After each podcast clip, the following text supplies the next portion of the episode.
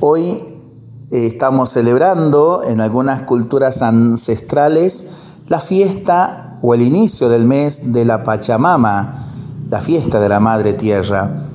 Y quería compartir esta reflexión del padre Carlos María Gali, teólogo jesuita, que nos hace referencias sobre la tierra como hermana, hija y madre, haciendo mención a ese histórico momento que se ha vivido en el año 2007 cuando se realizó en el santuario de Aparecida la quinta conferencia general del Episcopado de América Latina y el Caribe y el Caribe, perdón, con el lema Discípulos misioneros de Jesucristo para que nuestros pueblos en él tengan vida. Y allí hablaba de que el capítulo tercero expone la alegría de ser discípulos misioneros que anuncian el Evangelio y entre las buenas noticias que surgen de la buena noticia, anuncia la buena nueva del destino universal de los bienes y de la ecología. Por eso también nos habla de algo muy especial. Aunque hoy se ha generalizado una mayor valoración de la naturaleza, percibimos claramente de cuántas maneras el hombre amenaza y aún destruye su hábitat. También hay nuevos caminos para la iglesia y una ecología integral y en ese texto y en otros parágrafos de Aparecida, en el 83 al 87, el 470 al 475, hay como un adelanto de las enseñanzas del Papa Francisco en su encíclica socioambiental Laudato Si y de cuestiones tratadas en la Asamblea.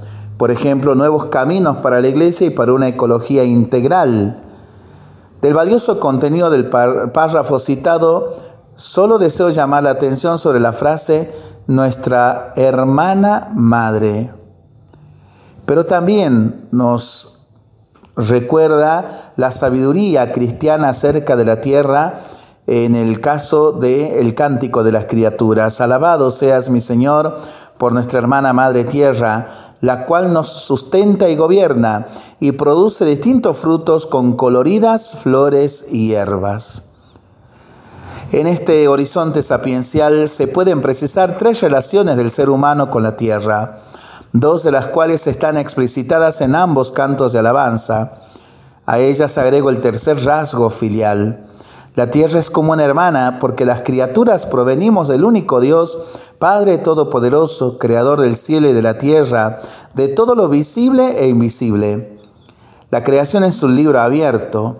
El que comunica o revela a su modo la verdad, la bondad y la belleza de Dios. Contemplando la obra de arte conocemos un poco al artista, su autor, Sabiduría 13.5. El pobre de Asís daba a todas las criaturas el dulce nombre de hermanas y las invitaba a alabar a Dios. La tierra es como una madre porque nutre a los seres que nacemos y crecemos sobre la faz de este mundo y, en especial, a aquellos que brotan de la tierra. Ella recibe la luz, el calor y la calidez del hermano sol, la hermana luna y el hermano fuego. Ella es fecundada por la hermana agua y también fecunda al hermano viento, aire en movimiento. La sabiduría de la palabra de Dios y de todos los pueblos bendice a Dios diciéndole, la tierra se sacia con los frutos de tus obras. Salmo 103. La tierra nos precede y nos está confiada. Ella también es como una hija del ser humano, el único sobre ella que fue creado a imagen y semejanza de Dios, a quien el Señor ama de forma personal y le entrega la obra de sus manos. Salmo 8. El hermano mayor tiene la misión de cultivar y cuidar la naturaleza. Génesis 2.15 labrarla sin abandonarla y custodiarla sin destruirla, lo que lamentablemente hoy sucede en las cuencas de la Amazonía, el Congo y en tantos otros ámbitos del medio ambiente natural y humano. Por eso el Papa señala nuestra responsabilidad ante Dios por la tierra. Esto implica una relación de reciprocidad responsable entre el ser humano y la naturaleza. Laudato Si 67. La iglesia invoca a San Francisco de Asís, el hermano universal, para procurar una ecología integral en la que se aprenda y se enseñe a amar y a cuidar la tierra como hermana, madre e hija.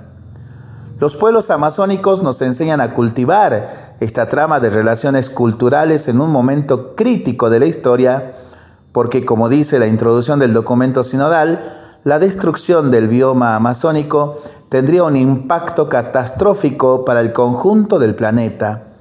Esta es otra lección que los no amazónicos recibimos del sínodo mientras celebramos la iniciativa del Papa Francisco para situar esta periferia de las periferias en el centro de la iglesia, porque está siempre en el corazón de Dios. Al respecto, querido amigo, querida amiga que estás escuchando este mensaje, te invito a que nos inspiremos para leer sobre la tierra, sobre la enseñanza de la iglesia sobre la tierra, en tres documentos. Aparecida, eh, querida Amazonía y Laudato Si que celebrando este mes tan especial, nosotros podamos agradecer a Dios por la tierra y precisamente hagamos el propósito de cuidarla.